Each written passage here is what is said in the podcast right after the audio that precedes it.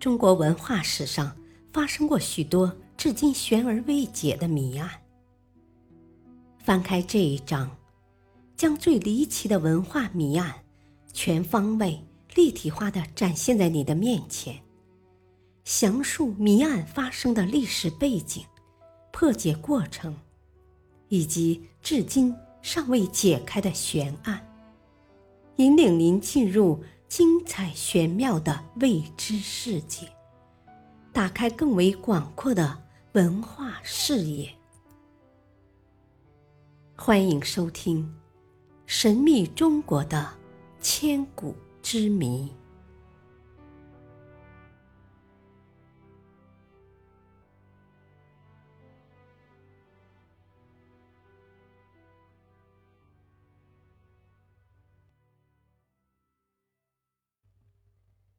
第四章：离奇的文化谜案，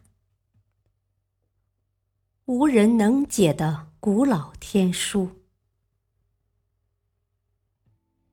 一九九五年，一则百万悬赏消息被新闻界报道之后，轰动了海内外，一时间众说纷纭。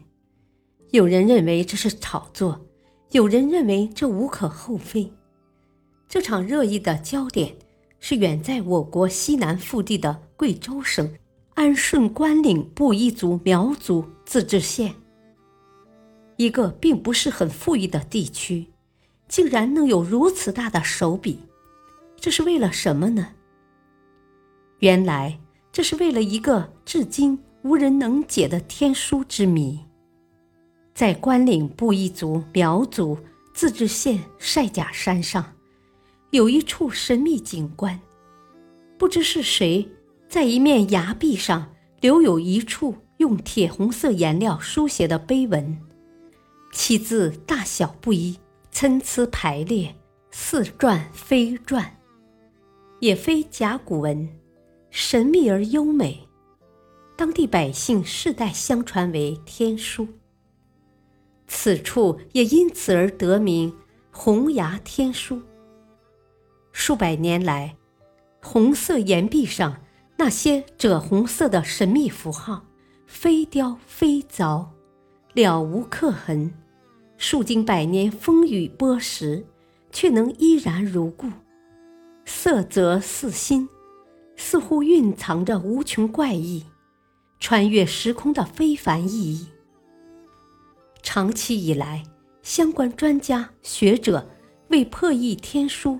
纷至沓来，对天书的解释也层出不穷，但都没人能给出一个令人信服的答案。为早日破译神秘的红崖天书，关岭布依族苗族自治县这才开出一帖猛药，悬赏一百万元征集破译密码。关于红崖天书的最早文字记载。是在公元一五零零年前后，那时红崖天书被人们称为红崖碑。据《贵州途经新志》记载，红岩山在永宁州西北八十里，山间居民兼闻洞中有铜鼓声，或岩上红光如火，则是年必有瘴疠。世传以为。诸葛武侯驻兵西谷之所。据介绍，红崖天书的发现者并非地理学家、考古学家或探险者，而是一位古代诗人。明代的贵州籍文人邵元善，在游山玩水之余，写了一首红崖诗，由此天书被世人所知。史学家。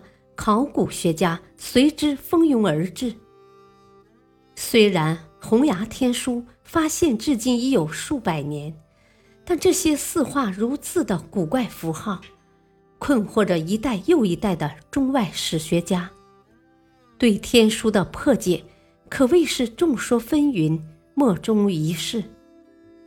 因为当地有孔明堂、孟获屯、关索岭等。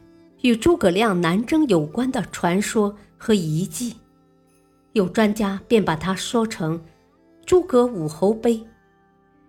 有人根据《华阳国志》记载，诸葛亮为夷人所作图谱，认为洪崖天书是诸葛亮教夷人所作图谱的遗迹。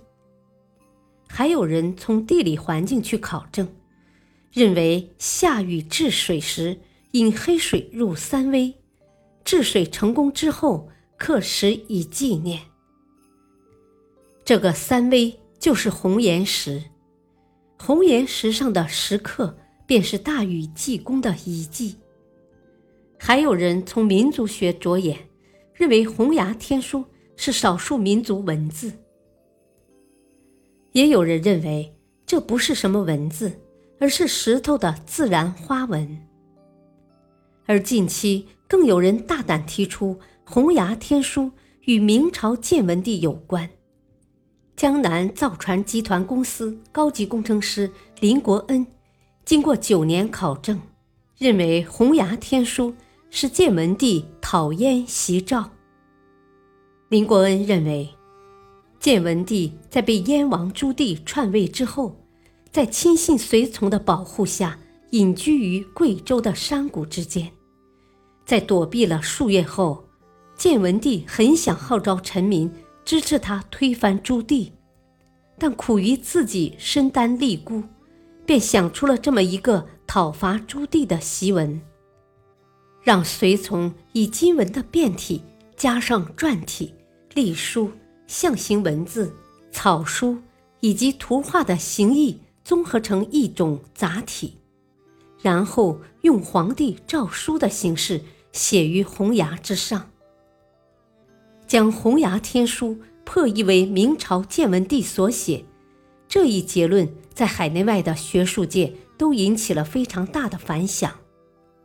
因为很多人猜测，建文帝失国后很有可能逃到贵州隐居，所以很多学者认为这个说法是对的，确实让人信服。但是反对的声音也不少。也许洪崖天书的真正面目，就像历史长河当中的很多不解之谜一样，都会成为一个永恒的话题，留待有缘人，留待后人研究品评。感谢收听，下期继续播讲第四章《离奇的文化谜案》，敬请收听，再会。